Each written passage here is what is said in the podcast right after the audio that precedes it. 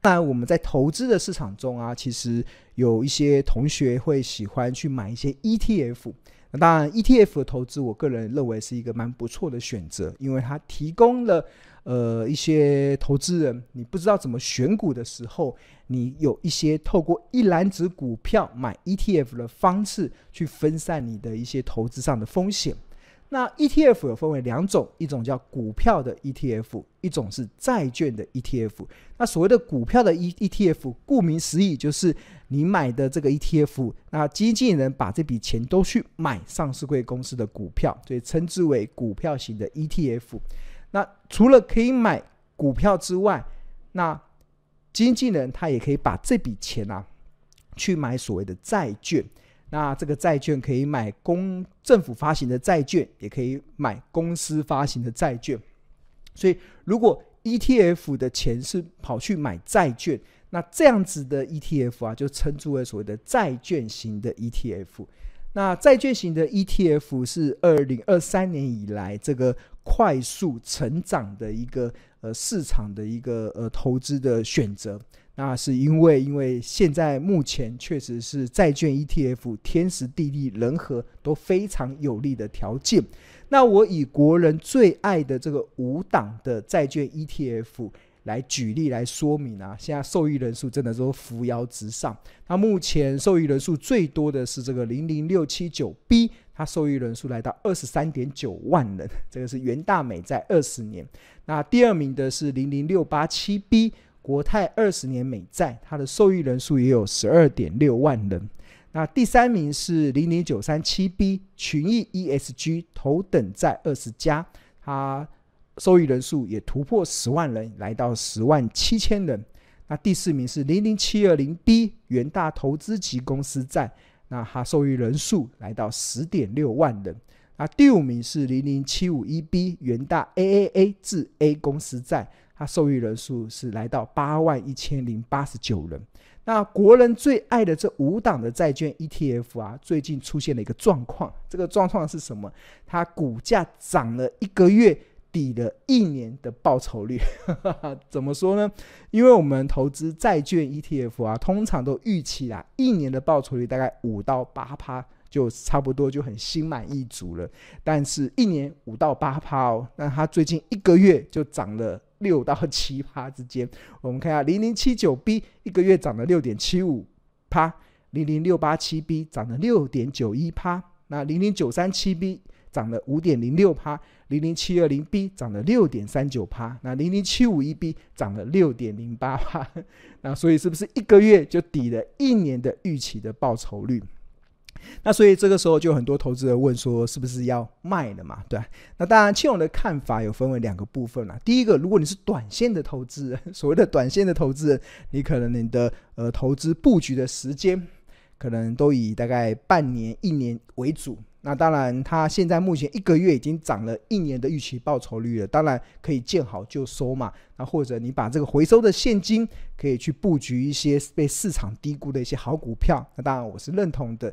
那第二个，如果你是属于长线的投资人的话，那我个人的建议啦，其实是我我我们应该说不是建议啊，我个人的做法，大家知道庆荣老师属于长线的投资人嘛？那长线的投资人做法是什么？长线的投资人做法是一张不卖，这是一张不卖。那我这边有秀出这个，我也有存了一档这个上述这五档国人最爱的债券 ETF 的其中一档。这个零零七二零 B 元大投资级公司债，然后买了两百张，然后成本的均价在三十四块，那在一月二号的时候的股价在三十五点七四，所以目前的账面的未实现的价差的盈亏是三十万左右，然后再加上我这段时间已经领了十五点四万的债息，所以未实现的获利是四十四点五万，报酬率是六点六七 percent。那通常呃很多人看到。获利的六趴七趴，就觉得好像已经满足了一年的预期报酬率，然后似乎可以卖了。那当然，我如果我刚才有特别提到嘛，如果是短线的投资人，我当然觉得这个也无可厚非。那你有可能其他资金更好的去处也不错。但是如果是长线的投资人啊，就比喻于我来讲，我绝对不会以赚六 percent 来当做我心满意足的一个投资的目标啦。我要赚多少？至少要六 percent 的五倍、六倍、七倍以上嘛，对，我才有这个获利了结的这个呃，我再来烦恼是不是要获利了结？所以如果目前获利是六趴嘛，所以如果要赚七倍的话，就是呃六乘以七，就是至少要赚个四十二趴，我才会想要获利了结。好，那重点来了，投资债券啊，大家有想过你的预期报酬率要到多少嘛，才算是合理的？对吧？那为什么庆隆一开始有提到说投资债券，它一年的预期报酬大概五到八趴左右？那当然。这个我们更可以更进一步的说明，其实我们买任何一档商品，不管是股票或者债券啊，你一定都可以透过财报分析去计算出你未来的合理的目标价以及未来合理的一个报酬率。那当然债券也不例外，所以我们在买债券的时候，应该心里就要有个底，我未来要赚多少。那如果股价有些时候跑到前面，那可能先到了，那我们就可以先获利了结。但是如果没有到，我们就耐心的等待它未来到我们要到的预期的报酬率。那谈到了债券的这个报酬率啊，或者是债券价格的一个预期啊，那就不得不去了解。就是投资呃，这个债券跟利率之间的关系啊，基本上是呈现所谓的跷跷板的关系。债券的价格跟利率的走势，这个利率的走势指的是联准会的利率走势哦。当联准会出现降息的时候，你要想跷跷板嘛，联准会降息的时候，债券的价格就有机会往上走升，就往上走升。那现在是目前处于一个未来有可能降息的一个阶段，所以对于未来债券的价格的走升，就有它相对有利的条件。那所以，我们看到为什么最近这一个月或者最近两个月债券的 ETF 出现一个这么明显的价格的回升，就是当市场看到了在联总会的利率有机会开始出现降息的一个呃启动的一个状况，所以债券价格就开始先跑了。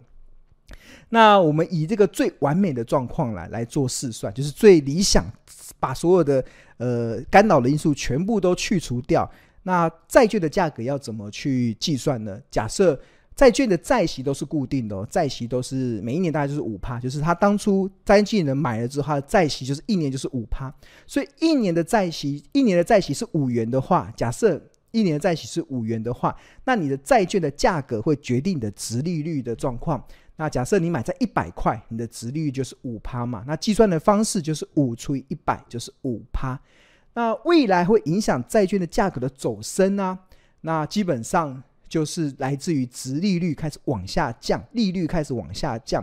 假设利率从五趴降到二点五趴，降到二点五趴哦，那债券的价格会涨到多少？会涨到两百块。这两百块怎么计算呢？就是五除以两百等于二点五，这个很简单的数学公式，就五除以两百等于二点，因为五是固定的。那利率从五趴降到二点五，所以唯一会变动的就是债券的价格，就从一百块涨到两百块，涨到两百块，所以这个就会出现一个蛮明显的变动。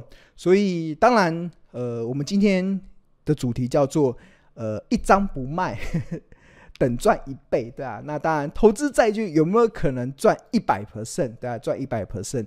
啊，当然，就长期而言，当然是有机会的。那当然，就理想的状况也是有机会的。那这也解释为什么庆隆到目前为止是一张都没有卖我的债券的 ETF。其实，因为我目我有更高的目标报酬要去做期待。那当然，同学会问嘛，那这个利率有可能从五趴降到二点五趴吗？当然有可能啊。那这个要怎么降？这个这个降的参考啊，就要参考联准会的基准利率啊，联联准会的一个动向。因为华尔街有一句话，就是你千万不要跟联准会作对，因为你永远赢不了他。那这张图是二零二三年十二月十三号联准会美国联准会所公告的，他们十八位成员所决定意向的利率的方向。